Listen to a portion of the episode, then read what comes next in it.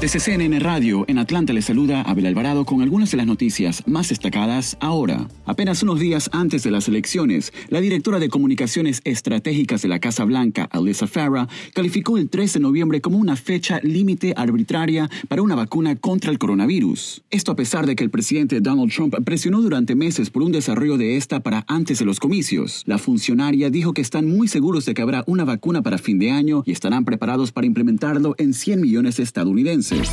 El número de casos de coronavirus en Italia ha superado los 31.000 en las últimas 24 horas, alcanzando otro nuevo récord de aumentos diarios desde el inicio de la pandemia, según las últimas cifras publicadas por el Ministerio de Salud. Al anunciar las últimas cifras, el funcionario de salud italiano Gianni Reza dijo que actualmente no habían buenas noticias, ya que el número de casos había alcanzado un total de 31.084, lo que eleva el número total a 647.674. Durante el último día, el número de muertes aumentó en 100 199 y 95 pacientes ingresaron en cuidados intensivos, lo que elevó el total nacional a 1.746 pacientes en unidades de cuidado intensivo.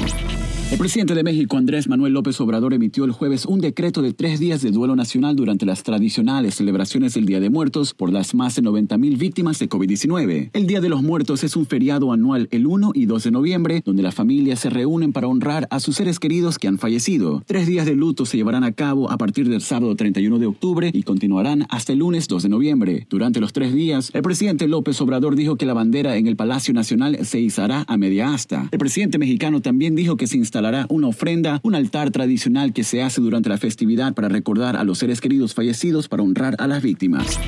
Les invitamos a escuchar el podcast Coronavirus, Realidad versus Ficción con el doctor Elmer Huerta, oncólogo y especialista en salud pública. Son segmentos informativos diarios que les ayudarán a entender mejor este virus. Recuerden que pueden escucharlo en su plataforma de podcast favorita. Desde CNN Radio en Atlanta les informó Abel Alvarado. Sigan conectados e informados a través de cnnespañol.com.